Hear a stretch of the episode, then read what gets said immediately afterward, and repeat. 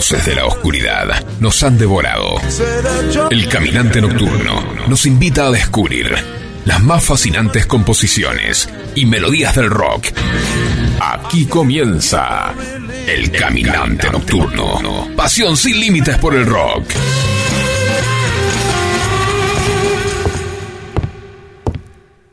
La gran tragedia de la vida no es la muerte.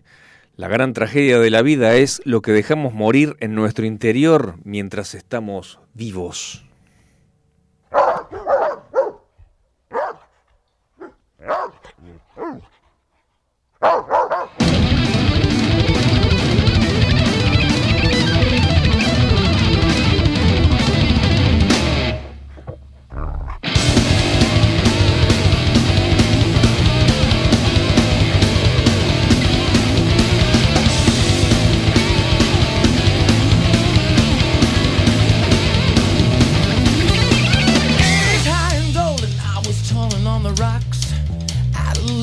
about your attitude? Who's that Madam Max coming in at three o'clock? Why don't you send her over one, two? Next thing I remember, I was crawling around the room.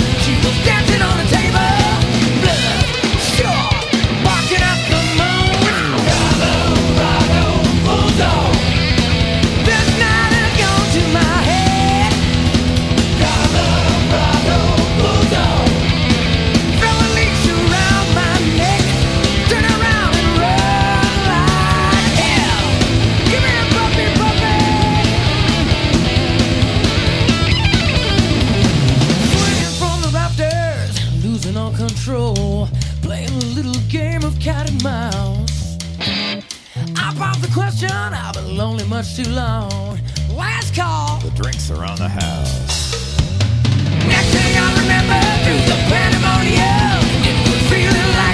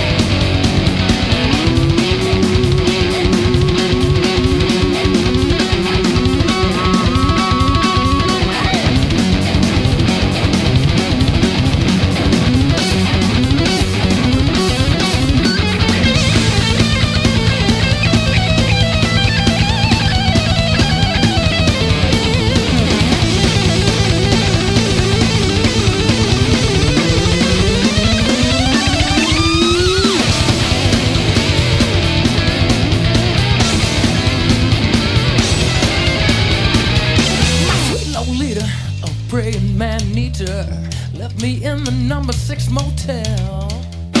How was I to know? She stripped me to the bone and steal away my heart as well. Next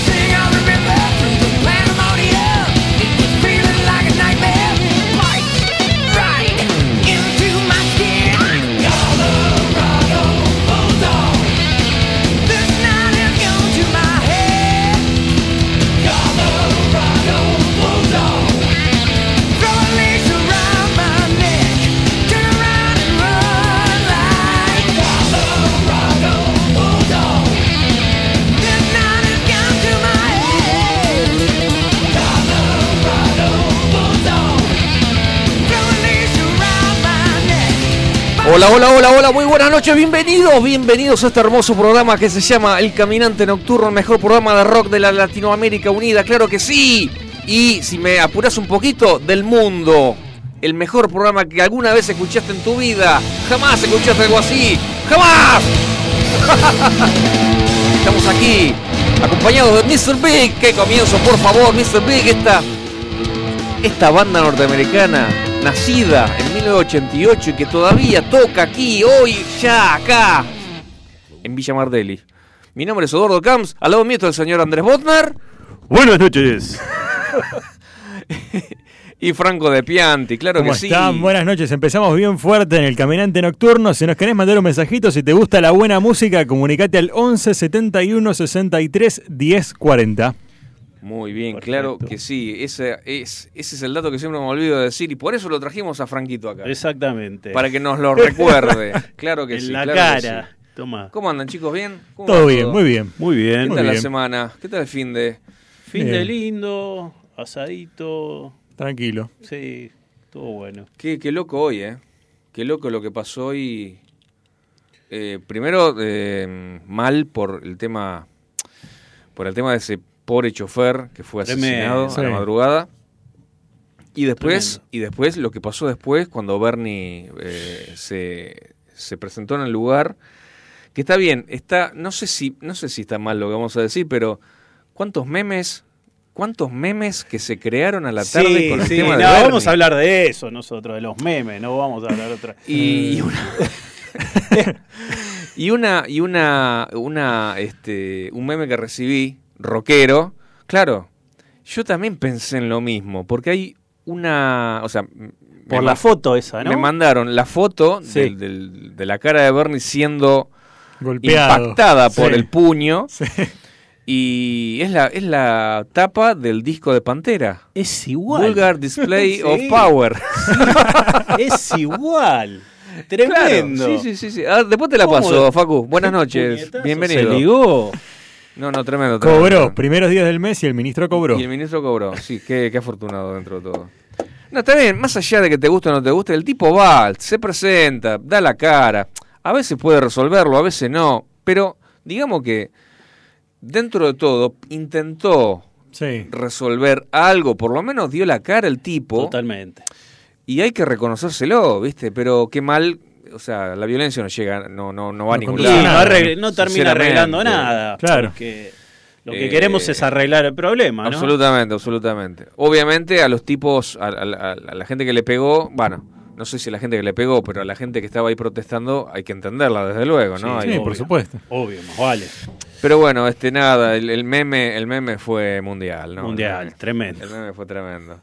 Bueno, amigos, empezamos. Bueno, ¿Qué les arrancamos con todo, ¿eh? Sí, sí, sí. Y vamos a seguir con todo. Y con una tradición que es arrancar con unos temas punk bien punchy para arriba. Vamos, carajo. Sí, eh, ya es tradicional acá en este ya es una este tradición. programa. Claro que sí. Siempre arriba. eh, ya se está haciendo tradición. Eh, voy a decir la banda, no voy a hablar del tema. El tema quiero que ustedes me digan qué tema es. ¿Está? Lo van a, sacar de entrada. ¿Por qué? Porque es un cover de un tema que no tiene nada que ver con el punk, pero está hecha versión punk. Por una banda llamada Toy Dolls, banda Oh. punky de fines de los 70, de Inglaterra, de un lugar llamado Sunderland, que no sé dónde queda, en qué parte de Inglaterra queda, con un grupo que tiene la característica de rajar a sus bajistas y bateristas.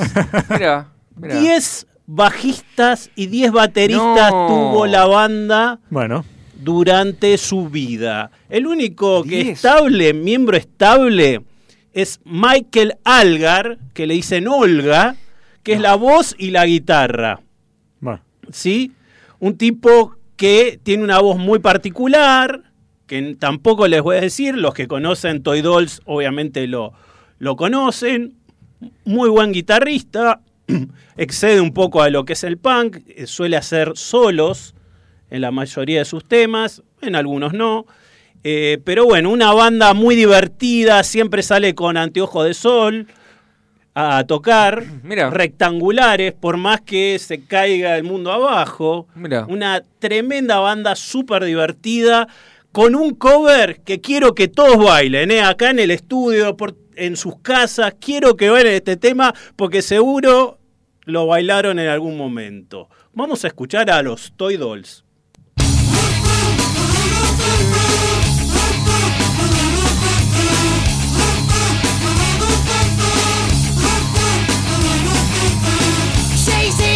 Superstition, black cats and voodoo dolls. I feel a premonition that down's gonna make me fall.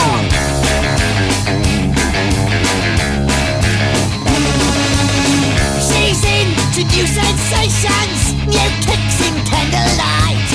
She's got a new addiction.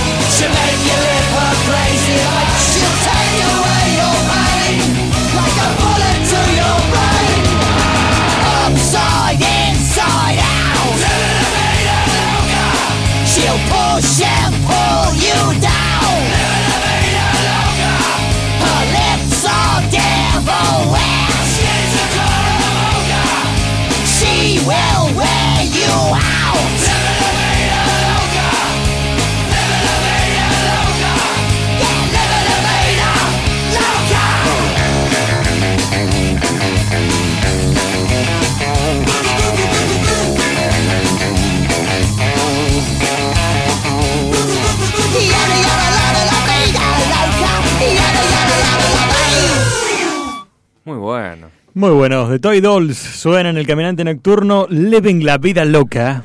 Aguante Ricky Martin. ¿Cómo lo copiaron a Ricky? Che, no vale así. No puede ser, sí, pero la letra no tiene nada que ver eh, con lo Nada que que ver. Ricky. Me imagino que no. Eh, muy loco estos tipos. Suelen hacer covers en todos sus discos Ajá. de temas que están por el mundo. Ellos lo agarran Mira. y hacen un cover. Algo nuevo. Siempre. Excelente. Excelente. Así que me pareció divertido. Qué para voz el- rara el cantante. Tiene Sí. una voz rarísima, como de un nene. Una- La voz de los mosquitos. Voz la de bruja, no sé. Sí, es una voz. Bueno, todos los temas son así. Toy Doll se caracteriza por esta voz, ¿no? También. Bien, muy Eh, Y bueno, vamos con otro tema. ¿Qué les parece punk italiano? bien. Uh, me interesa. me Nunca interesa. escuché. ¿No? Bueno, para eso está el caminante nocturno, ¿no? Pero, claro que sí. Eh, una banda formada en 1975 en Bolonia, eh, un grupo de amigos de, de la universidad, que estudiaban filosofía, y en pleno auge de- del punk dijeron, che, qué bueno está este movimiento, vamos a juntarnos y empezar a, a tocar un poquito. Fueron a un festival ahí en Bolonia Rock, no sé qué, les fue muy bien, eh, consolidaron la banda y empezaron a, a girar por Europa. ¿Está? Em, la banda se llama Schiantos. que es- sí, los esquiadores. Gli Schiantos, los esquiadores. ¿Sí? Em, Y son de punk. son, son de punk, exactamente, y traen un tema que hace referencia a la fafafa, Ajá. llamado Heptadone, Heptadona, ¿sí? Mira. Claro. que es un calmante, bueno, se ve que... Y la canción trata un poco de eso, de la búsqueda de, de esa sustancia. Wow. Y qué es lo que les pasa buscando esa sustancia. Eh, también un grupo que se caracteriza por ser muy jodones. Cuando debutaron, en vez de que el público les tire frutas y verduras, ellos agarraron y empezaron a tirar al público frutas y verduras. pero eso se convierte en un, en un ida y Una vuelta batalla que- campal Ojo, se convierte eso. Muy jodones, lo- los echaron de varios lugares, los echaron de la universidad también. Claro. O sea, los tipos eh, muy contestatarios y con estas ideas medias locas. Y solamente para presentar, quería decirles que si no le gusta la canción, ma che cazzo me ne frega, adelante. Ma che cazzo me ne frega? Genere ragazzi, genere! Ehi Sbarbo, smola la biga che slumiamo la tele. Sei fatto duro. Sei fatto come un copertone. Ci facciamo?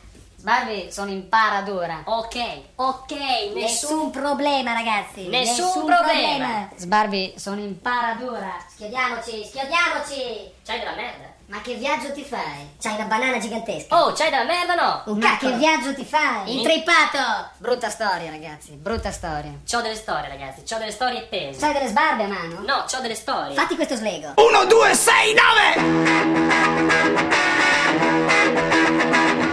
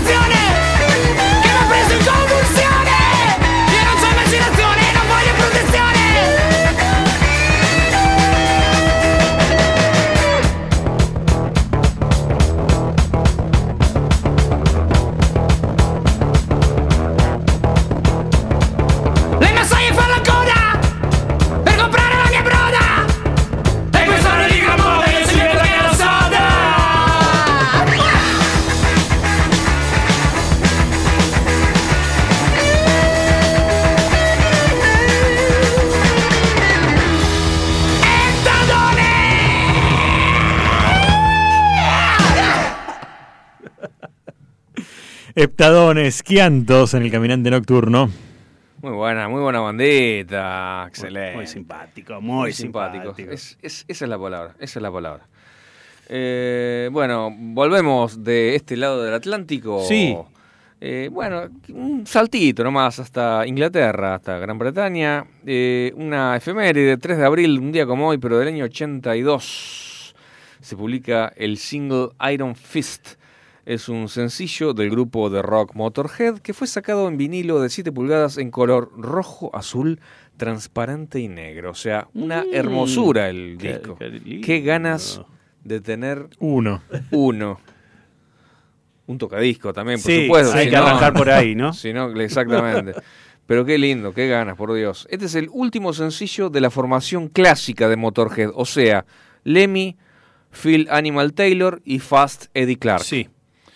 Eh, la formación clásica fue esa y este fue el último disco. Los grupos Therion y Sodom han versionado esta canción y la canción es descargable en el juego Guitar Hero World Tour. El Guitar Muy Hero, bueno. loco. ¿Quién no ha jugado en el Guitar Creo Muy bueno. Franco lo tiene, ¿no? Sí, la Play 2, fanático. Sí, brutal. Sí. Brutal, brutal, brutal. Y vamos, ya que estamos, vamos a in- in- inmiscuirnos en el maravilloso mundo del heavy metal. Motorhead, señoras y señores, Iron Fist.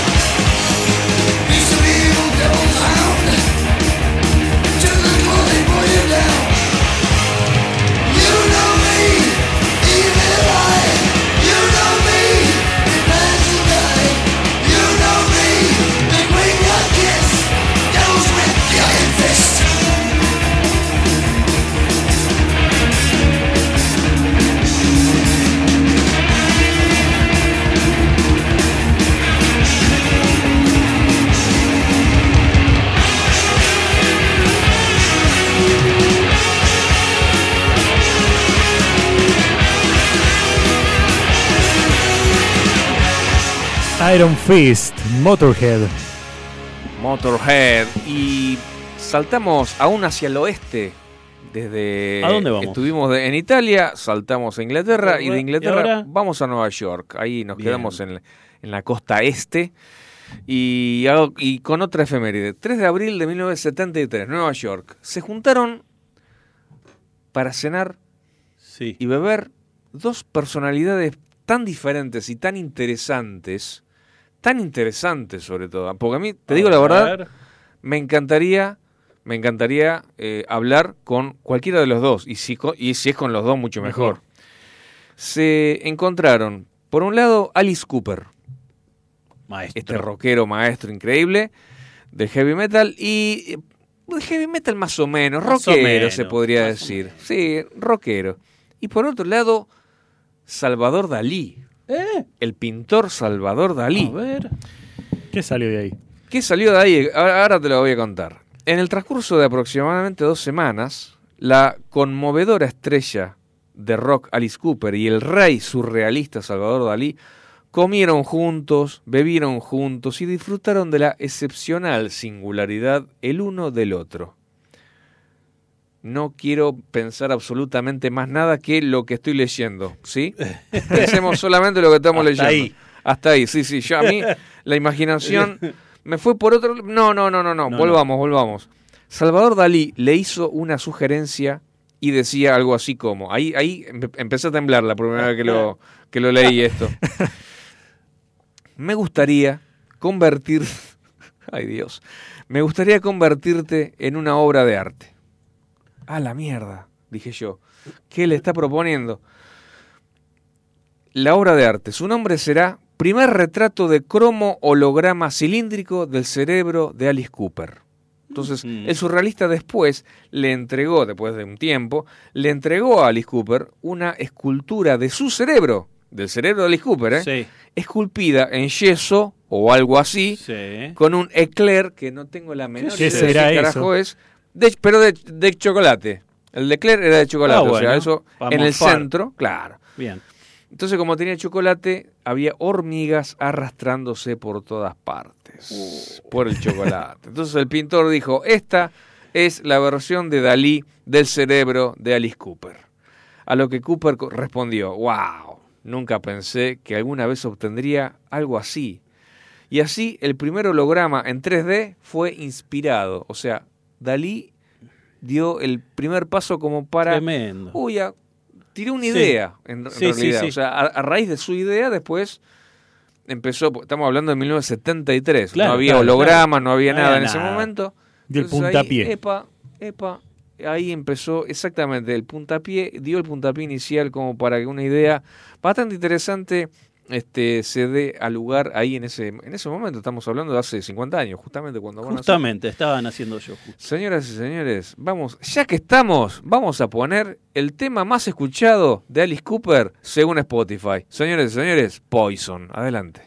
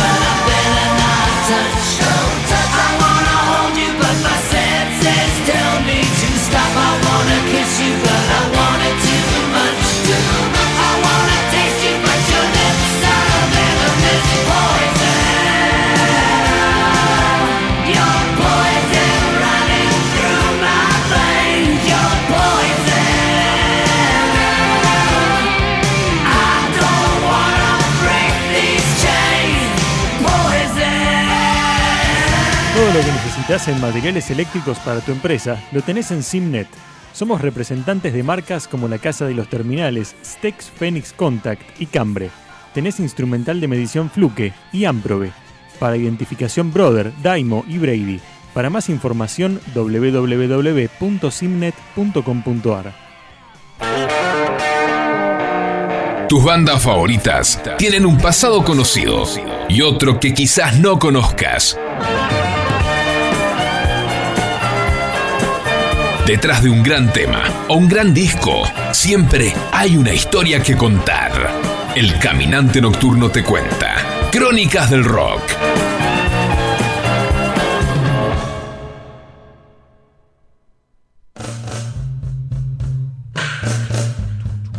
Muy bien, estamos con Crónicas del Rock y esta vez traje dos temas, dos temas que hacen referencia a Crónicas del Rock que están unidos por una temática, ¿sí? Ambos temas, dos temazos.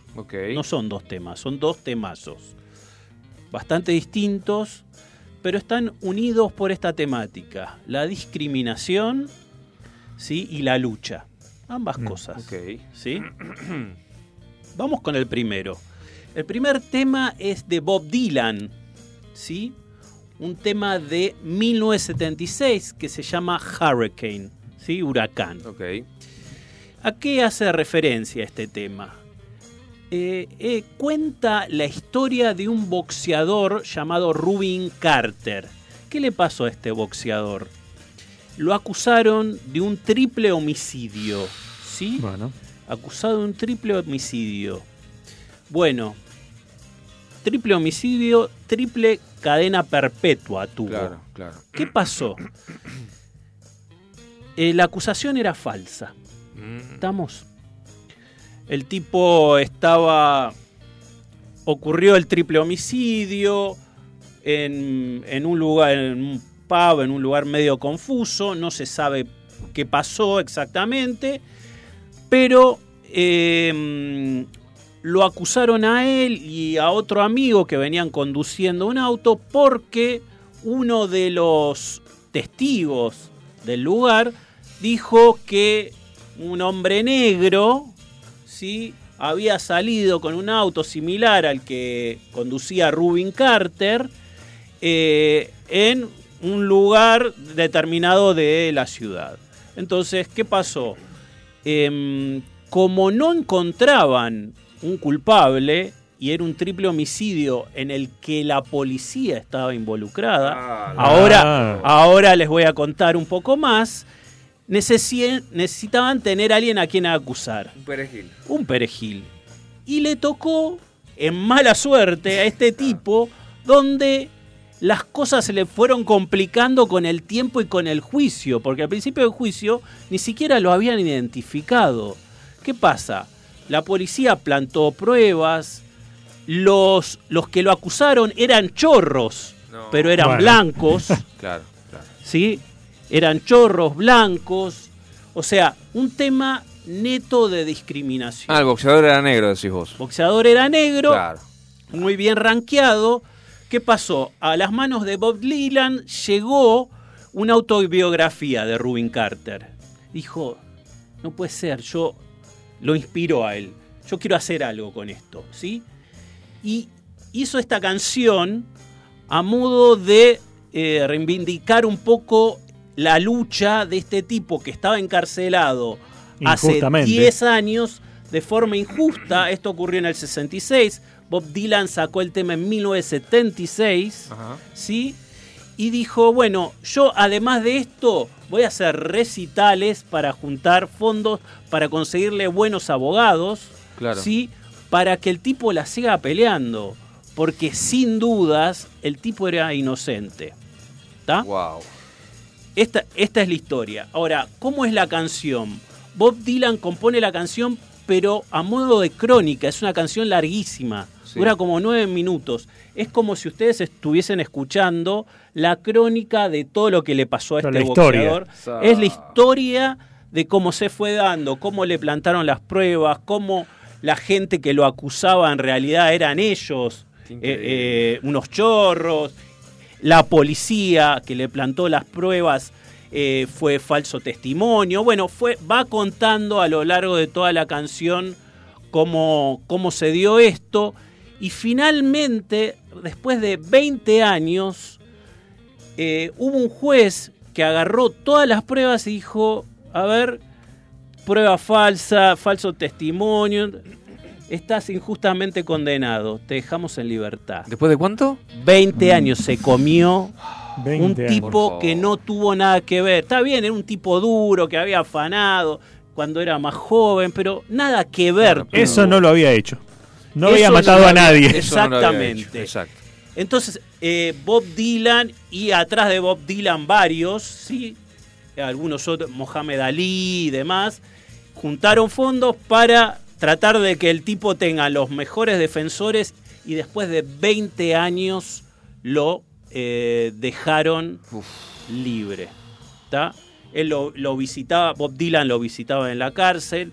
El tipo cuando salió se hizo un luchador en contra de eh, esto, ¿no? Cuando a los negros los acusan de hacer cualquier cosa solo por el hecho de ser negros, ¿sí? Ah, eh, fundó, hizo una fundación ayudando a las personas que no tienen recursos para poder defenderse. Qué barro. Entonces, de esto cuenta la historia. Me, perdóname, me hace Sí. acordar tu relato, me hace acordar a Floyd, al, al, al muchacho negro que fue detenido y fue, digamos, sometido por los canas y no lo dejaban respirar, o sea, Sí. estaba, eh, estaba con la rodilla en el Claro, ¿te cogote y 2020, lo mataron. Lo, ma- lo mataron así, impresionante. De ahí se eh, originó, a partir de ahí se originó... Black Lives Matters. Exactamente, Exacto, gracias bueno. Franquito, exactamente. No- No, me acordaba el, el- cómo se llamaba. Perfecto. Exactamente.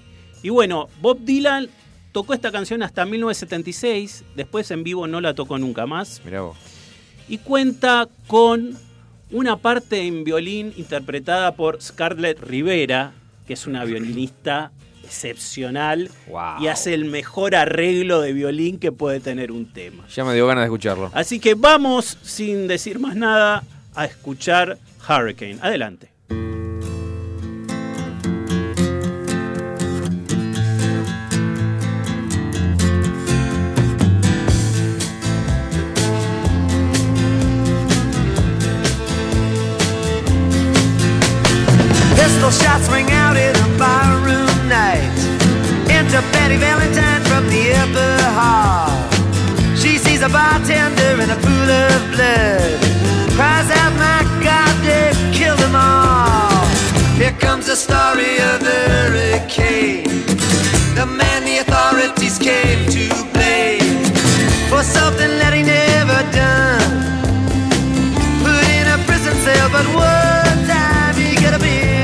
Champion of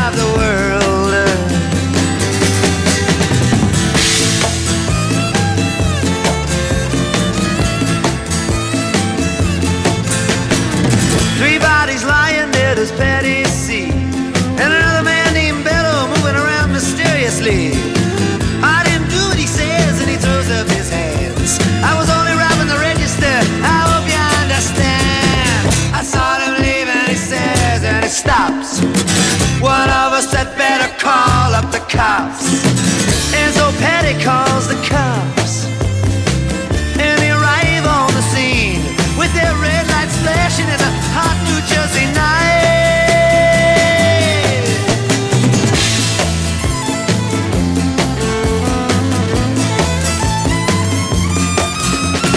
Meanwhile, far away in another part of town,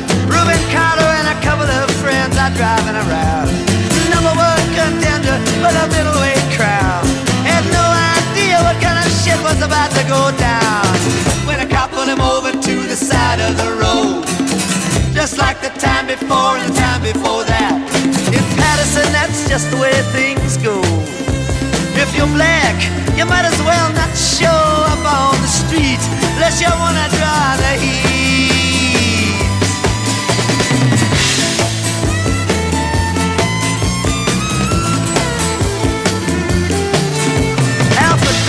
partner and he had a rap for the cops. Him and other Dexter Bradley were just out prowling around. He said, I saw two men running out who looked like middleweights. Jumped into a white car with out-of-state plates. And Miss Patty Valentine just nodded her head. Cops said, wait a minute, boys, this one's not dead. So they took him to the infirmary.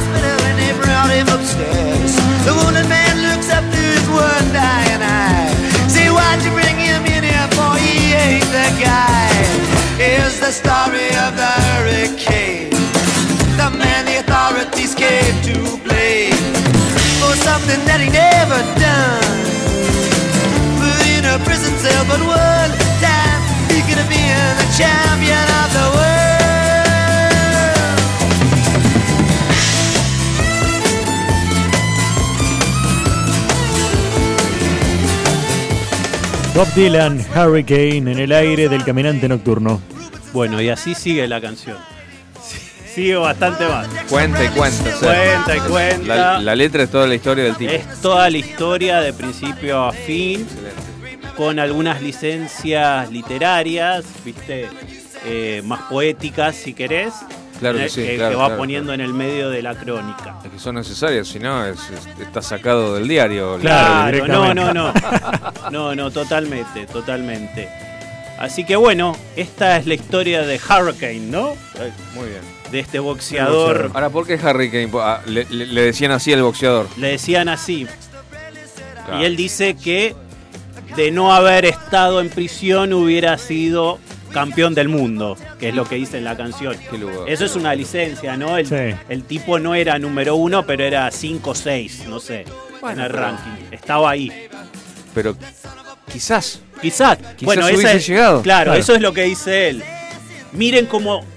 Él lo que está diciendo es: miren cómo le arruinaron La carrera. La Claro. carrera, la vida a una persona que hubiese sido por Dios el mío. genial Dios mío, por acusarlo de esta manera. Dios mío. No, qué injusticia, por favor. Bueno, y vamos a otro tema que también está vinculado con el racismo y con la lucha más todavía. ¿eh? Estoy hablando del tema Vico, de Peter ¡Ay, Gabriel. Temazo absoluto. Dios, cómo me gusta. ¿Y, y qué opinas de ese tema? Porque es un tema que es rock ahí en el borde, no es tan rock, pero en el sentido rockero clásico. Para mí este tema es más rockero que un tema con 300 baterías, 200 guitarras Claro, y te 40 entiendo, bajos. Te entiendo lo que vas, Es claro. muy sencillo, pero tiene mucha, mucha potencia. No, pero aparte la voz, la voz y, la- y el sentimiento que le imprime Peter Gabriel, que me encanta. Es todo. O sea, sí, sí, sí, sí. No recuerdo la letra, sinceramente. Yo sé que Vico era un, un luch- bueno, un luchador, se podría decir, una, un representante social, digamos, africano que, que luchaba por, este, por la desigualdad, o sea, en contra de la desigualdad, quiero decir. Exactamente. Eh, pero no recuerdo más, no recuerdo más que Bueno, la historia es un, un- es un poquito así. Eh, Peter Gabriel hizo este tema en 1980, ¿sí? Eh, y cuenta la historia de Stephen Biko, ¿sí? Stephen Biko era un activista negro contra el apartheid, ¿sí? Claro. Eh, también un tipo muy educado que empezó a estudiar medicina, que fue agrupándose con otros estudiantes y hacían manifestaciones y hacían distintos meetings y llevaban propuestas, siempre muy pacíficas. Era un, era un tipo pacífico en cuanto a las protestas, no todas eran así, ¿no? Claro. Eh, por lo tanto, era sospechado de terrorista y todo el tiempo lo, lo mandaban en cana. Era lo perseguido. perseguido, esa es la palabra. Perseguido, estuvo en cana dos, tres, cuatro veces, después en prisión domiciliaria, no podía salir de su casa ni para ir a estudiar, para nada, solo por el hecho de oponerse a un régimen que sabemos que fue algo nefasto, ¿no? Ok.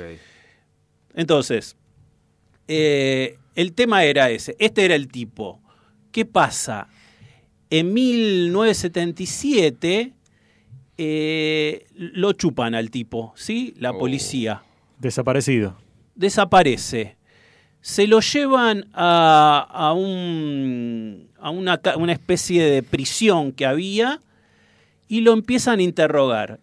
Y el tipo, la verdad que no tenía mucho para decir más de lo que lo que él hacía, que era público. Y lo empezaron a moler a palos.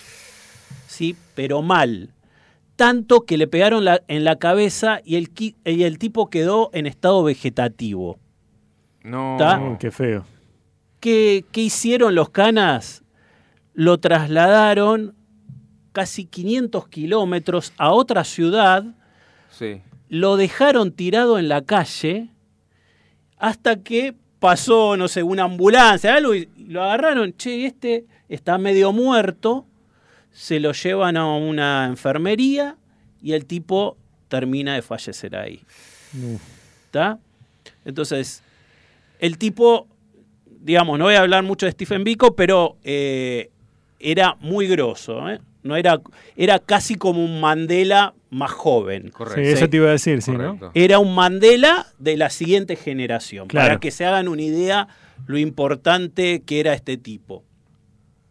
Eh, Peter Gabriel, un tipo de mente muy abierta que empezó a hacer world music, es decir, música étnica de distintos países mezclada con rock, eh, tomó esta historia porque el tipo siempre Peter Gabriel estuvo con tema apoyando derechos humanos en distintos lugares del planeta, eh, estuvo en Amnesty, no sé si Bueno, sí, sí, sí, sí, sí. eh, muy comprometido a esto y lo que hizo fue eh, hacer este tema que lo catalogaron como posiblemente la canción de protesta contra el apartheid no sudafricana más importante.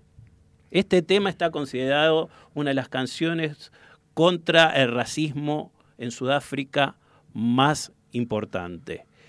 Y, lo import- y otra cosa muy, muy linda que tiene la canción es que la letra en inglés está dividida en estrofas de un eh, idioma eh, local, Sí. o sea, sudafricano, que dice Gila Moya. Gila Moya quiere decir eh, ven espíritu, ¿sí? Entonces, eh, Peter Gabriel canta en inglés, tiene, digamos, su poesía y en el medio dice ven espíritu, refiriéndose a Stephen Biko. Así que vamos a escuchar el tema y después hablemos un poquito más.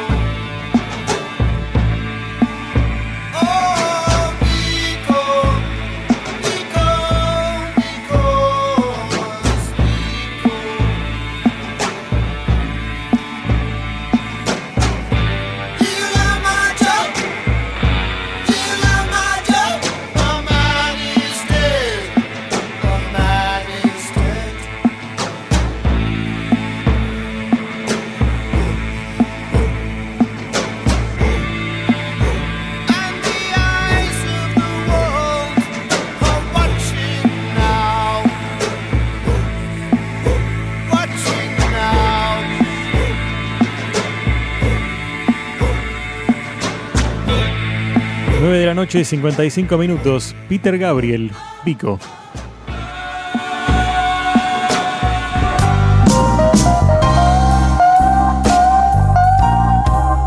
Conocer la vida del artista te permite conocer mejor su obra.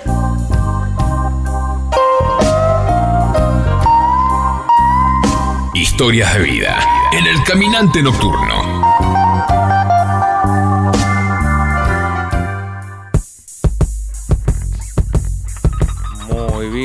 Historias de vida antes del antes de la tanda de la 10 de la noche vamos a hablar unos minutitos, ya que estamos hablando de negros y de discriminación y de etcétera, etcétera, y de la lucha por sí. la sasa, vamos a escuchar Soul, que es la música Uh, negra por excelencia, totalmente. interpretada por un negro, por supuesto. Sí. En este caso, vos me dirás, ah, que te zarpaste de viejo, esto suena viejo. puede ser, puede ser. Creo que es No. la primera o la segunda vez No. que hablo de, este, de esta persona. Me parece que es la primera vez. Eh, sí, pasamos ya de, de este, De- de este artista. intérprete. Sí, pasamos. Para mí no pierde vigencia, perdón. Pero ¿eh? no hemos hablado, me parece. No hemos hablado. Rápidamente. Dale, Estamos hablando de Marvin Gaye. De pie. Marvin Pence Gay, el príncipe del soul. Sí, Señoras y señores, por favor. Genio. Vos sabés que el, el apellido real era Gay, o sea, G-A-Y, Gay, Gay Junior. Pero después se lo cambió a Galle, G-A-Y-E. O sea, es un. Mm, eh, Porque le quiso hacer un homenaje a alguien que él admiraba mucho, eh, Sam Cooke. O sea, Sam, Cooke, es claro. Sam Cooke. Se escribe. Claro, sí, o sea, sí, sí. C-O-O. Otro K-E, maestro. exactamente. Sí, sí, sí. sí. Entonces, en honor a él, bueno, vamos a agregarle. eh, Muy cool. Muy cool. Muy cool. Bueno. Vendió este muchacho, este buen hombre, más de 25 millones de álbumes. Uf, 25 millones de álbumes él solo. Empezó su carrera, o sea, eh, ¿por qué ll- llegamos eh, con Marvin Gaye esta noche? Porque nació un 2 de abril Claro. y murió un 1 de abril. O sea, estu- cuando estuvo a punto de cumplir, o sea, cuando estaba a punto de cumplir 45 años de edad, fue asesinado. Que yo no sabía que había sido asesinado. No, yo no lo sabía. Bueno, ya, ya- ya vamos a llegar. A ya vamos a llegar. Eh, el tipo a lo largo de toda su vida eh, largó, lanzó un montón de hits. Al principio, Sí. en, los, en, la- en los primeros años 60, cantaba y, ha- y ha lanzado varios discos con su eterna compañera Tammy Terrell que hacían un dúo muy lindo de Sí. soul y tuvieron varios éxitos. Eh, y, y bueno, nada, a lo largo de toda su historia ha, ha sacado un montón de un montón de temas hermosos. Ejemplo, eh, dentro de un ratito vamos a escuchar I Heard It Through the Grapevine. Eh, eso, esto es el número uno de Estados Unidos y Reino Unido eh, y considerada un hit del soul, alcanzó el número uno en el, en el listado Billboard Hot 100. O sea, en el año 1968. Y figura, el tema que vamos a escuchar en un ratito, en la posición 81 de las 500 mejores canciones de todos los tiempos. Sí, sí, sí. Eh, vos sabés que te cuento un par de cosas que le pasaron. Pese a su éxito inicial en los principios de los 60, Marvin Gaye se vio. eh, la carrera de Marvin Gaye se vio interrumpida tras resultar fuertemente afectado por la abrupta muerte de su compañera, la cantante Tammy Terrell, su eterna compañera en los escenarios. Y tras un periodo de depresión, al tipo le Sí. agarró depresión, Con todo. del que nunca salió por completo, dice acá, intentó buscar una posición como receptor abierto en un equipo profesional de fútbol am- americano. No, o sea, el ¿en tipo serio? Cambió jugaba, directamente. juga- jugaba al fútbol americano, los Detroit Lions. Algo que finalmente no se le permitió por miedo a una posible lesión que afectara su carrera. O sea, flaco, vos sos cantante, no te Claro, podés ir claro. golpeando ahí Claro. en un campo de juego. Entonces lo, lo largó. Entonces, de- de- después de un par de años, eh, Marvin Gaye regresó a la escena musical a comienzos de los años 70 para grabar algunos de los discos más aclamados de su carrera y de la historia. What's Going On, que es del año 71. Bueno, acá nombra una serie de temas que. ¿para qué te voy a contar? Unos, eh, uno mejor que el otro. Pero vos sabés que a pesar de su éxito en los años 70, Marvin Gaye sucumbió a una fuerte adicción a la cocaína porque no se podía sacar a la, la muerte de esta chica, su compañera. Y no sé si fue más que su compañera, Mm. eh, fines de los 60 le dio a la Fafafa graves problemas financieros, un costoso di- divorcio con su primera esposa, problemas familiares, problemas mentales tuvo Marvin Gaye, yo Ah, no mirá, sabía. mirá.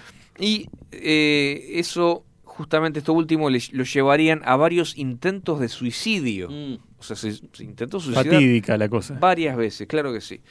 Eh, pasada la década del 70, Gay eh, publicaría en el año 82 su último y mayor éxito comercial, su álbum Midnight Love, considerado uno de los álbumes más importantes de la década del 80 y que contiene el hit Sexual Healing, que le hizo acreedor ¿Cómo no? de dos premios Grammy. Está en el puesto 233 en la lista de los 500 mejores temas de todos los tiempos. La muerte. Gay falleció en circunstancias confusas. Escucha esto. En la casa de sus padres en Los Ángeles, California. Fue durante la víspera de su cumpleaños número 45, Claro. el primero de abril del año 84, cuando su progenitor le disparó tres veces ¡Eh! ¿Cómo? después de una violenta discusión. Apa. Se Bueno. dice de que el chabón era independiente y el padre era de Racing y que no se bancaron el, el partido de ese domingo. Y no le convidaba a Fafafa, Claro. ese era la otra, el otro motivo, en, en men- en menor escala, pero ese era la segunda, el segundo motivo. Agarró el, el- el- el chumbo el, el padre y le lo cagó tres tiros de, un- de tres balazos al propio hijo. No, una cosa increíble. Tremendo. Tremendo. Siendo las 22.02, antes de la tanda, señoras y señores, vamos a escuchar uno de los mayores éxitos de Marvin Gaye. Señoras y señores, de pie, I Heard It Through the Grapevine. Adelante.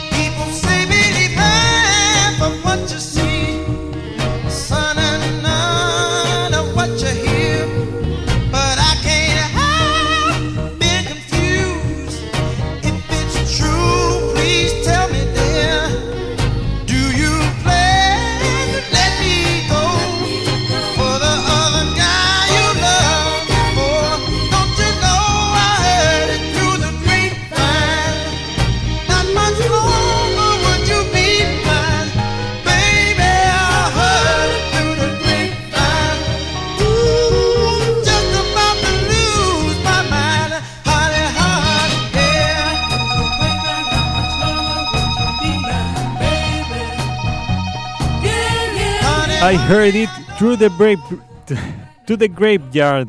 Marvin Gaye. Quédate en el caminante nocturno hasta las 23.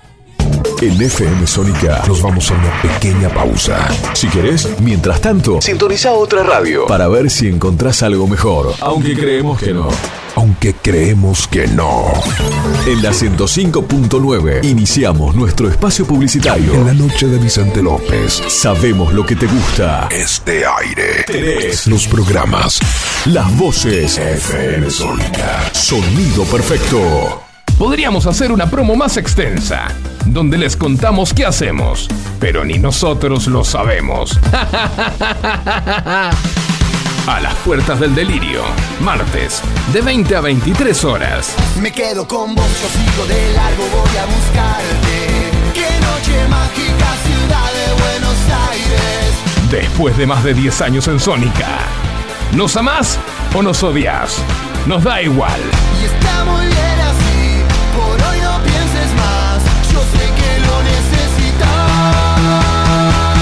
A las puertas del delirio, martes, de 20 a 23 horas. Empezá a soñar tu próximo viaje por Argentina. Descubrí lugares nuevos. Explorá lo inexplorado. Sentí la fuerza de la naturaleza. Entrá a la rutanatural.gov.ar. Inspirate, elegí, planificá. La naturaleza te espera. Argentina te espera. Primero la gente. Ministerio de Turismo y Deportes. Argentina Presidencia. Los caminos conurbano no son lo que yo esperaba, no son lo que yo creía, no son lo que imaginaba. Por eso Cristian Salles y Sebastián Vargas te invitan a recorrer todas las noticias del conurbano. La hora de salida, todos los martes, de 18 a 19. Aquí no ha pasado nada. Solo por FM Sónica 105.9. Y entérate de todo lo que pasa en tu barrio. ¿Conoces nuestro programa que premia tu interacción digital? Descargándote nuestra app en tu celular, poder disfrutar de descuentos nunca fue tan fácil. Busca nuestra app, adherite a factura digital y listo. Ya podés canjear los beneficios que ofrecemos en nuestro programa Ecoaiza. Muchas cosas cambiaron este último año. Los saludos, las juntadas y hasta la música. Decidimos no cambiar. Preferimos tener estilo a ser una moda pasajera. Bomba de tiempo. Martes, 23 horas. Juanse Correa, junto a un gran equipo de columnistas, te van a hacer compañía de lunes a viernes de 10 a 11. Música, deportes, cultura, mucha buena onda e información minimalista. Porque sabemos que menos es más.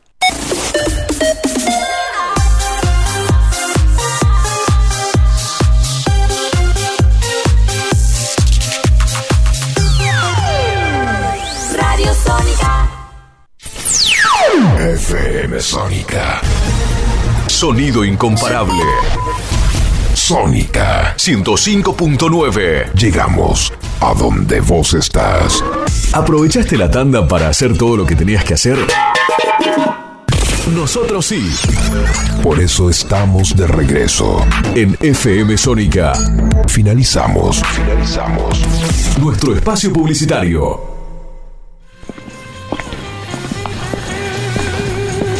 Suele estar donde no llega la luz. El caminante nocturno. Lo mejor del rock. Con Eduardo y Andrés. Por FM Sónica. Muy bien, señor, segundo tiempo. Segundo tiempo, acá estamos. En el Caminante Nocturno, FM Sónica 105.9 MHz. Y ustedes saben que acá somos tres, pero hay un cuarto integrante que cada tanto aparece. Cuando Cada quiere. Aparece cuando quiere, porque él, él es, digamos, eh, una fuente de inspiración y además de sabiduría en lo que se refiere a rock. Sí. A veces pasan meses, semanas y meses inclusive, eh, sin saber nada de él. No, ¿Dónde, estará? ¿Dónde, ¿Dónde estará el licenciado Garibaldi? ¿Dónde estará el licenciado Garibaldi?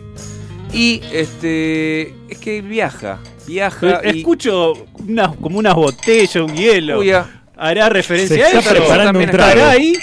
Hola, hola, ¿me escucha, licenciado? ¿Qué tal? Buenas noches. ¿Cómo le va? ¿Cómo anda tanto tiempo? Buenas noches. Buenas noches. licenciado. Bienvenido a la temporada 2023 del Caminante Nocturno. Primera intervención. Gracias, gracias, gracias.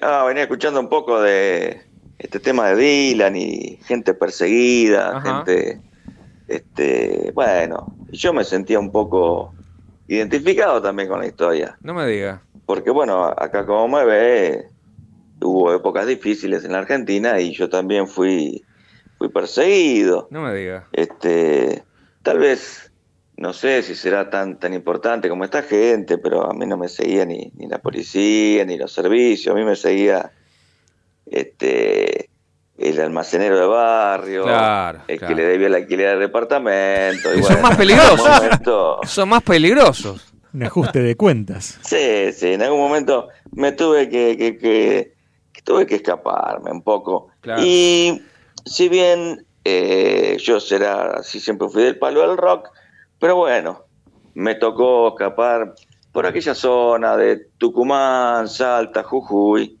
Bien. Y bueno, me encontré con, con un mundo distinto, vio allá gente tranquila que no conocía el rock. Y yo venía en los años, principios de los años 70, Claro. este, con todo el rock encima y con toda una efervescencia de mi juventud. Y bueno, así que Tiene como. me, ¿Cuántos años tiene el me encontré con gente que escuchaba folclore de una espica o veía algún show en vivo, tal vez de con un par de guitarras y un bombo. Claro, aprovechó su Así que- escapada al norte, escapada en el, en el mejor sentido, o en el total. peor sentido de la palabra, eh, para Huida. empaparse, empaparse del, del, del, del folclore de nuestro norte argentino, ¿no es cierto? Claro, lo que, el tema es que bueno, me presenté a un pequeño estudio de, de grabación. Sí. Este, y ahí presenté mi, mi currículum de músico, plomo, organizador de eventos masivos, afinador de trompeta y platillo, soldador de autógena, qué sé yo, representante de estrella. Claro, claro, claro. Ah, Le tiré todo el currículum ahí y la típica, me preguntaron, eh, ¿usted conoce algo de folclore? Eh, do, re, mi, fa, sol. Claro, Ahí están todas las notas, la música es toda la misma. seguro. Eh, no, claro.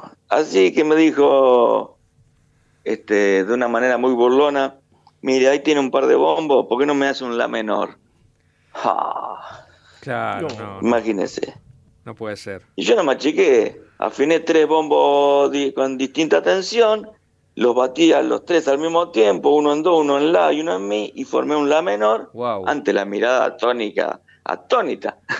Wow, pero de se puede hacer como, decía, como si fuesen tres colores, puede sacar un cuarto color. Una mezcla no, digamos que es una... nada que ver.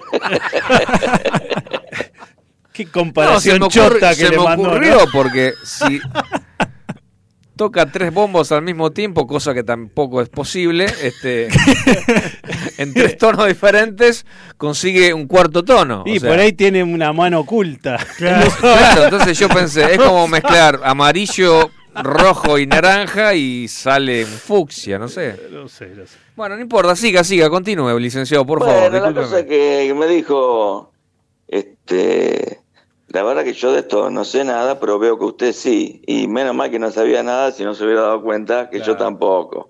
Pero bueno. Si bueno, no la se- cosa que me si no se iba a tener que, que poner a soldar con autógena. Y sí, yo llegaba, cuando, cuando había que llegar, llegaba el hambre, Y sí, este, uno iba a hace tener lo que que- hacer cualquier cosa. Uno hace lo que tiene que hacer. Bueno, la cosa es que me contratan y empecé a jugar en la, en las líneas mayores, ¿vio? Y ahí conocí a Cafrune. A Cafrune, Un ¡Eh, de personaje. pie! un ícono del folclore Sí. nacional. Totalmente. Sí, usted sabe que eh, Cafrune termina muriendo en, en la ruta 27, en Tigre. Ah, eso no sabía, ese dato no lo tenía. Cerca de, nuestra- cerca de casa. Mira. Eh, claro, sí, más tirando a Benavides, ahí donde pasando la vía hay un hay un pequeño busto ahí con un barbudo Mira. que yo durante muchos años pensé que era Sócrates, la estatua, pero no, resulta, resulta que era Cafrune. Y esto lo digo en serio, pasaba todos los días por ahí. Mirá. Bueno, pero volviendo al, al, al tema, conozco a, a Cafrune, imagínese, vestido de gaucho, a caballo, facón. Facón en la cintura como para cortar discusiones, ¿vio? Claro. Una cosa loco. Del- Claro. El tipo no era que se disfrazaba de gaucho No. para los videos, el tipo No. andaba así. Wow. Tremendo. Bueno, la cosa es que, bueno, lo pongo en época, lo pongo en época. Sí, sí, sí. Principio de los 70, grabadoras de cinta, equipos valvulares, mu- micrófono que parecía un volante, un Fiat 600 colgado con unos resortes, vio una cosa totalmente prehistórica. Y yo en ese momento sentí, ¿sabe qué? Que grababa a Robert Johnson. Me imaginaba aquel tipo que llegaba con la guitarra así solo, como haciendo un pacto con el diablo, como la leyenda de Robert Sí, Johnson, y sí, yo lo veía Caprone. Si bien tenía todo ese folclore encima, pero lo veía por ese lado. Para mí era Robert Johnson en castellano. La cosa que ese día graba un tema, se tomó una copita de ginebra y se fue con la guitarra. Sí. Y ese tema había que terminarlo. Ese tema faltaban los arreglos de guitarra. Usted no sé si, este, no sé, evidentemente no tiene tanto folclore encima, pero no hay solos de guitarra tanto Y no. en el folclore, sino que más bien arreglos y un montón de, de, de firuletes, punteos y fraseos que van completando el tema. Generalmente hay una guitarra haciendo un acompañamiento a la voz Claro, y después Claro. este, se junta con todo lo demás.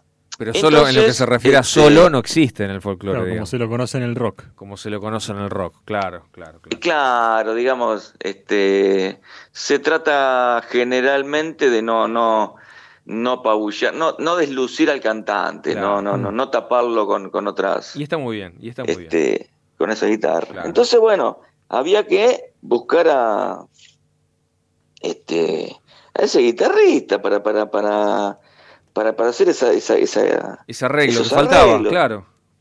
Claro, entonces dije, pensá, Garibaldi, pensá, y me llevé la botella de ginebra que había dejado. Que lo ayudó a pensar. está, claro. Sí, sí, me la llevé y dije, bueno, a ver, ahí en ese momento eran 7 millones de pesos ley moneda nacional, que antes del Rodrigazo equivalían a 123 dólares. Mire la cuenta que le saqué. Yo sé Bien, que hay ¿eh? muchos estudiosos acá, muchos seguidores del programa que seguramente van a ir a buscar a ver cuánto cotizaba el dólar en 1973. No, no, no. no. este, Yo ya les digo. Estoy ya 123 loco. dólares. Y- claro, entonces dije, bueno, busquemos un guitarrista, pero la tentación era grande, ¿vio? Y dije, ¿y si toco yo y me quedo con la plata? Ah, Y mira. sí, y sí. Entonces, y sí, claro. Entonces agarré y dije, ¿yo qué sé de folclore? Nada. Me encerré tres días, viernes, sábado y domingo, a sacar arreglos, fraseos, estilo de guitarra folclórica. Me busqué, me compré los mejores discos de todo lo que se escuchaba en el momento Sí. y no se me ocurrió nada. Uh. La verdad que no, no, no, no, no, no iba, no iba conmigo. Pero dije, este, Garibaldi, vamos a lo seguro, vamos a lo seguro. Dos cabezazos en el área de gol, tres minas, seis tetas, vamos, vamos a lo seguro. está, claro. Toquemos blue, toquemos blue arriba de Cafrune y vamos a ver lo que sale. Oh, Así que... interesante. Algo que después, Sí. muchos años después, hizo dividido, ¿no? Muchos años. Muchos años después. Ah, ahí está. Ah, No, bueno, nada. ah, bueno. ¿Podemos escuchar algo, licenciado, de eso? Sí, sí, pero bueno, yo en ese momento dije, eh, yo creo que cuando lo escuche Cafro Honesto se va a emocionar Sí. y los dueños del estudio también. Este, pero bueno, escuchémoslo, escuchémoslo y después lo, lo charlamos. Lo que cachito, lo buena cachito. Facu. A ver.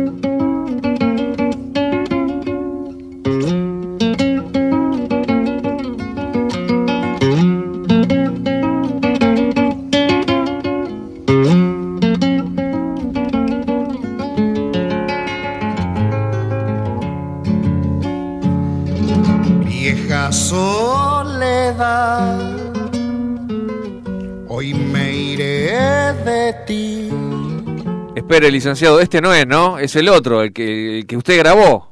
El que usted grabó. A Claro, ver. acá arranca, arranca con una Telecaster, Ah, a ver, a ver, a ver si lo modelo tenemos. 72. Ah, ahí estamos. Uy, qué lindo. Lo escuchamos un ratito, a ver. Con slide. Con slide. Vieja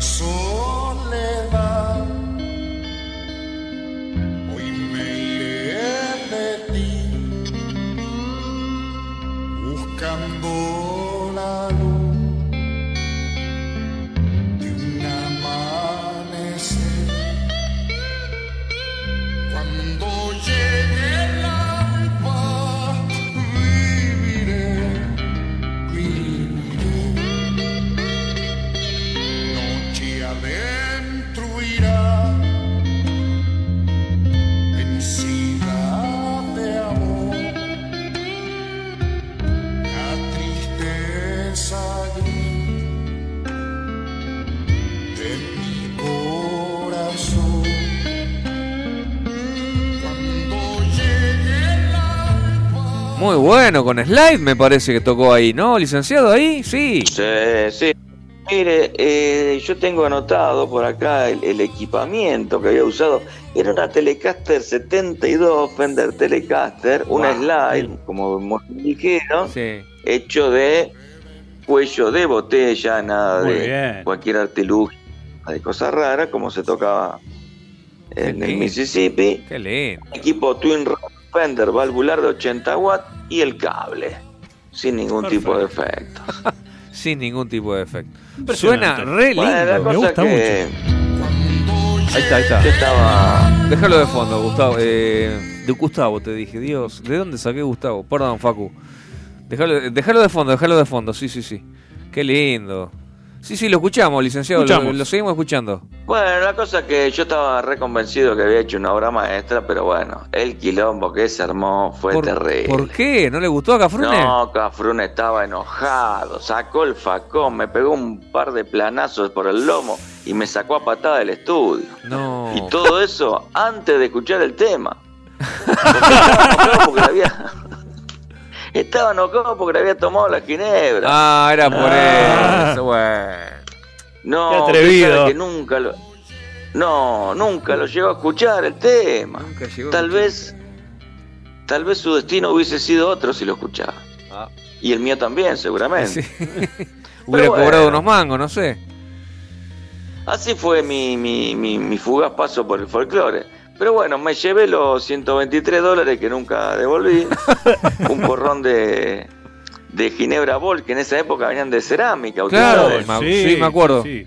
Me acuerdo, por Dios. Y antes de irme le saqué una válvula, una 6L6 a un amplificador porque me servía para el equipo. Pero bueno.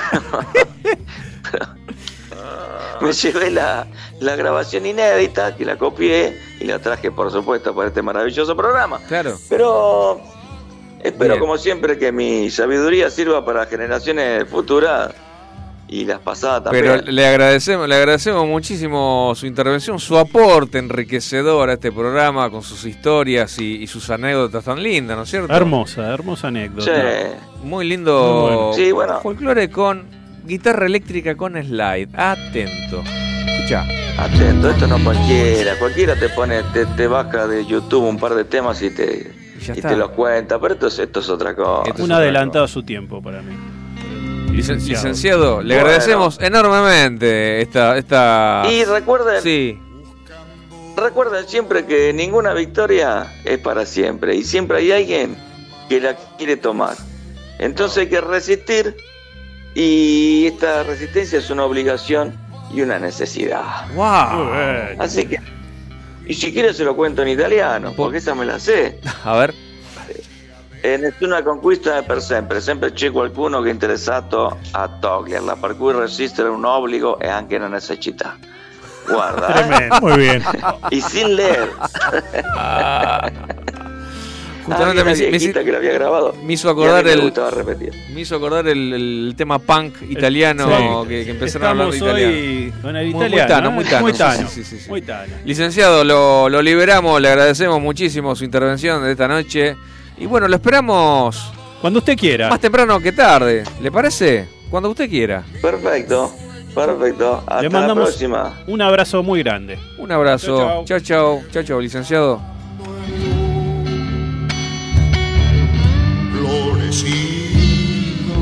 Bueno, y ahora ¿Cómo- se cómo salimos de acá? ¿Con qué seguimos? qué seguimos? Estaba Traffic por ahí. ¿Estaba Traffic? En la lista. ¿Le sí. damos a Traffic? Le damos a Traffic, me parece. Eh, era en, en el marco de una efeméride también, Traffic. a ver. Eh, porque un 2 de abril del año 67, Steve Winwood, de 18 años Sí, solamente, sí, un animal. dejó de Spencer Davis This Group, Group, para unirse a Dave Que Mason. a los Jessica 16 Capaldi. tocó en el Spence. No se puede. 16 años y era el 16 líder años, del- no de un tremendo grupo. Y a los 18 formó Traffic. A cuando tenía 18 años formó No, no. esta hermosura y compuso esta enormidad. Dear Mr. Fantasy. Traffic, señores. Adelante, por favor, Facu.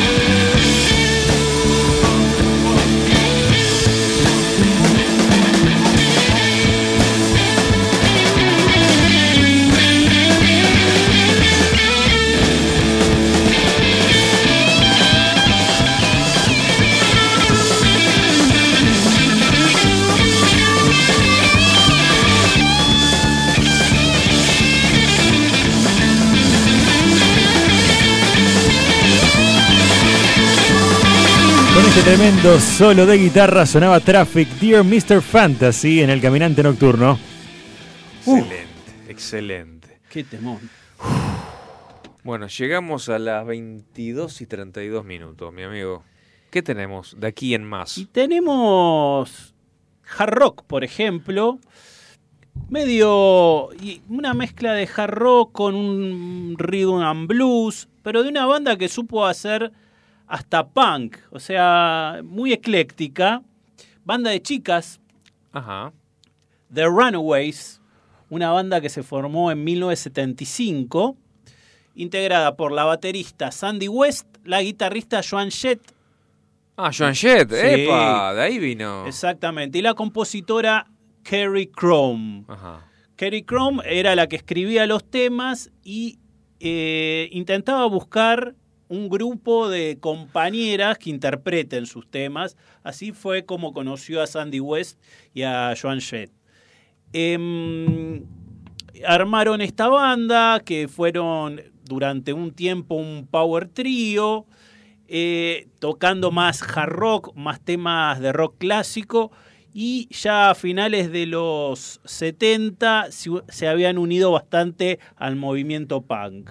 Y, de- de- y después volvieron un poco a las bases antes de, antes de separarse. Así que nada más que esto, vamos a escuchar este hermoso tema You Drive Me Wild. Adelante.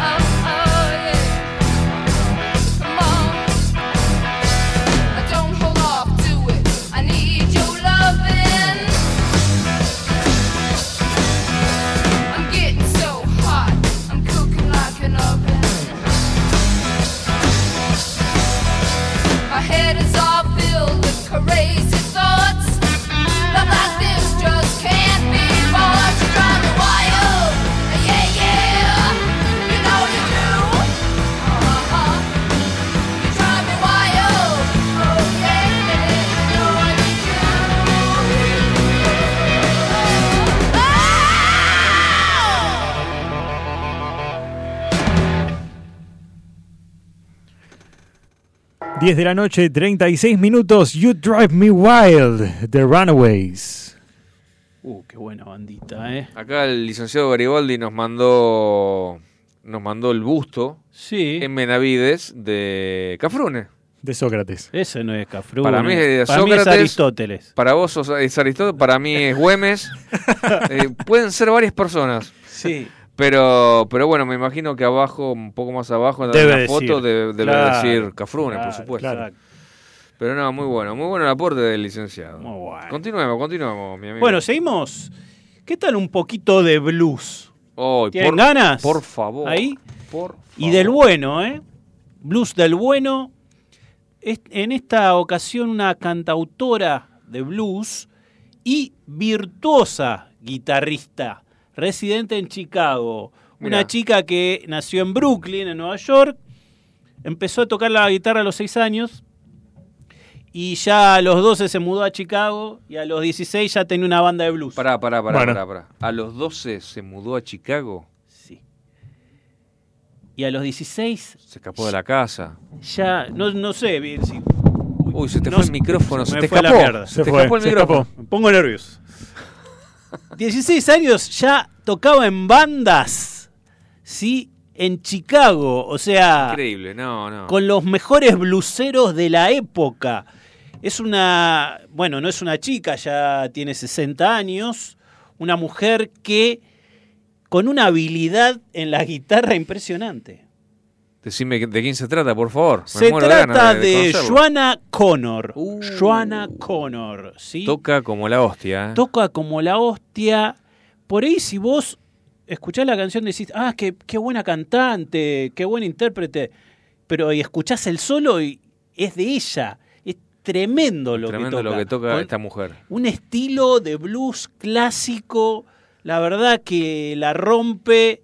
Y nada, traje un temita que se llama Bad News, vamos a escucharla.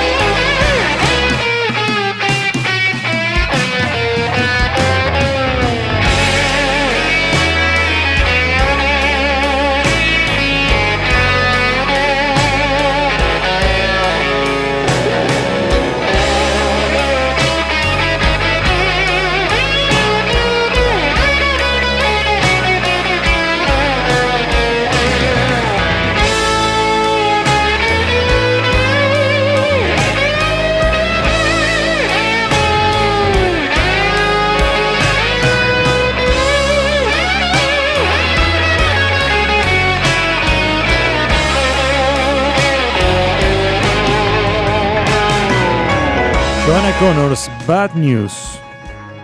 ¿Y sabes con quién, saben con quién tocó esta mujer? Nada más y nada menos que con James Cotton, Junior Wells y el gran Buddy Guy. es tipo la Guy. hijada de Buddy Guy. Lo llevó por todos lados de gira.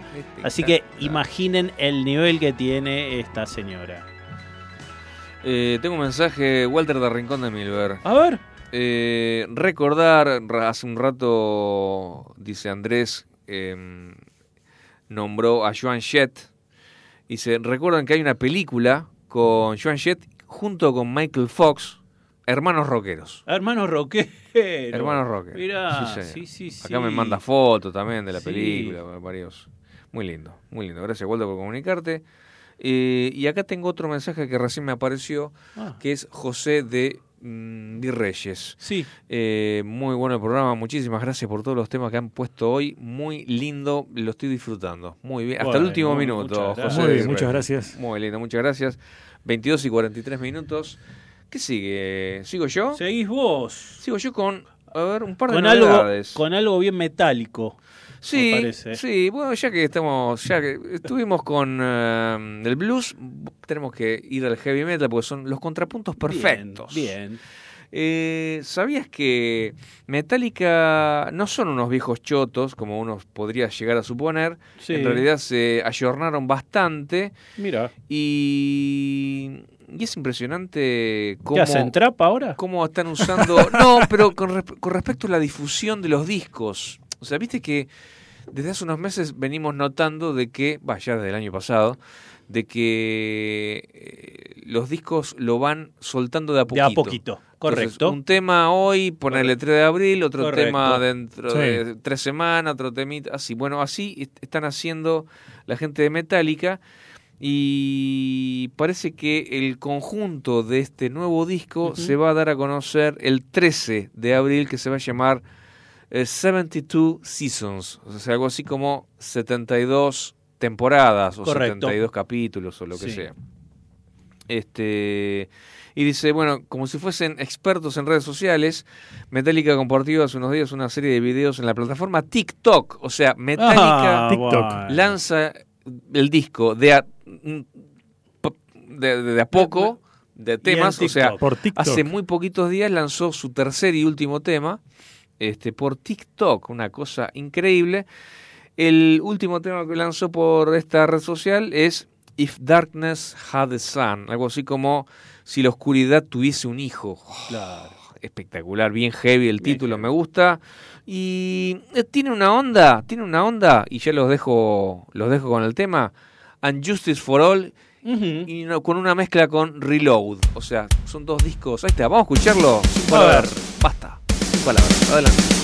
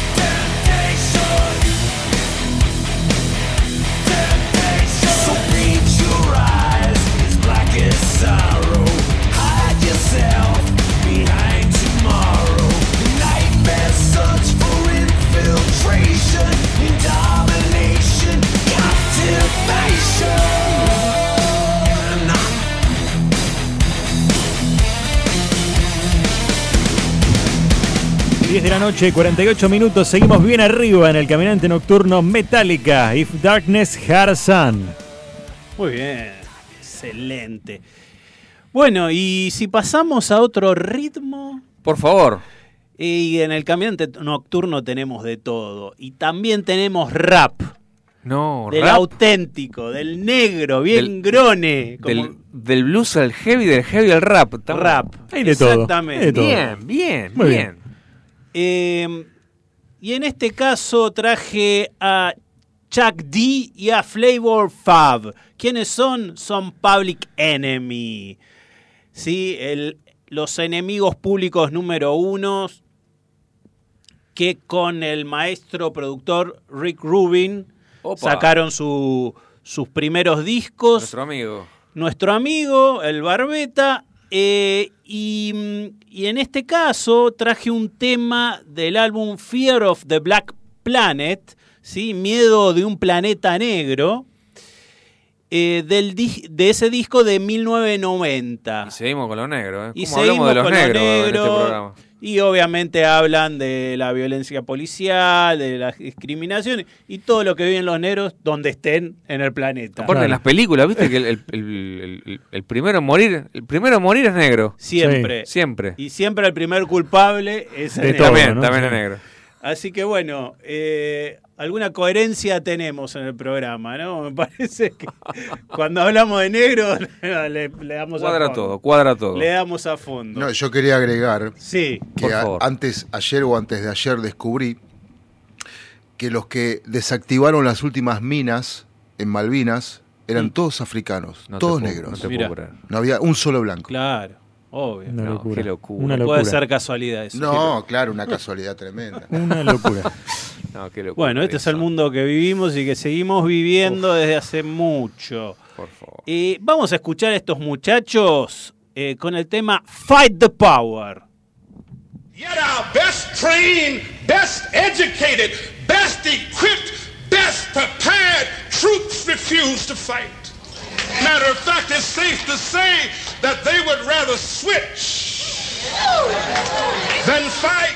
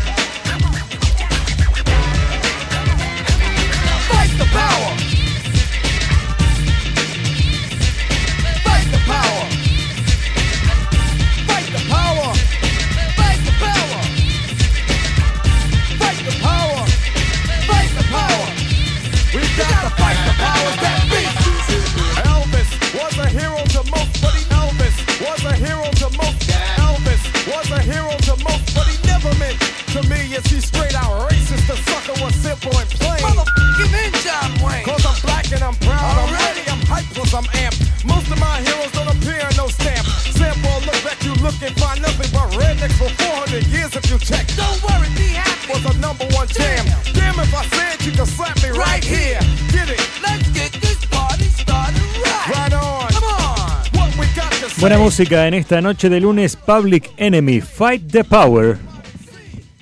Claro que sí, muy bueno. Muy lindo, me gustó. ¿Te gustó? Tiene una onda James Brown, un Sí. mezclado con Exacto. otras cosas. Muy, muy, muy lindo. Muy lindo. Exactamente. Muy interesante, sí señor. Bueno, eh, es- llegó el momento de despedirnos, mis amigos. No me digas. 122 y 54, casi 55. Este, este ha llegado a su fin, este el caminante nocturno del día de hoy. ¿Y con qué nos vamos, Andrés? Y nos vamos con otro negro. ¿Qué te parece? Y bueno, Ya que estamos, un poco de rhythm and blues, un poco de soul, una mezcla de un tema de 1962 de un tal Chris Kenner, pero que este tema lo hizo famoso Wilson Pickett. me resuena Wilson sí, Pickett. un, un genio, un genio total. Eh, la canción se llama Land of Thousand Dances, o sea, la tierra de las mil danzas, y va enumerando distintos tipos de bailes del mundo, la canción. De Mirá, eso se trata, qué bonito. incluido el tango, obviamente. Mira qué lindo. Así es. Muy bien. Y con este tema nos despedimos. Nos encontramos, si Dios quiere, el lunes que viene, chicos. Hasta el lunes que Bye viene. bye. Hasta el lunes. Chao.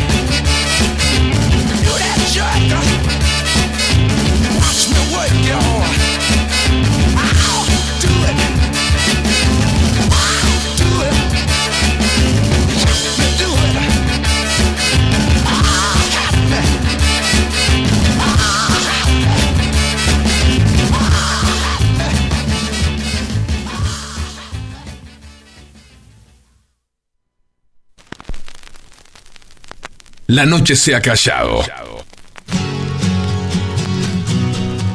Y la sombra se desmaya sobre la ciudad. El caminante nocturno. Marcando los pasos de tu pasión rockera.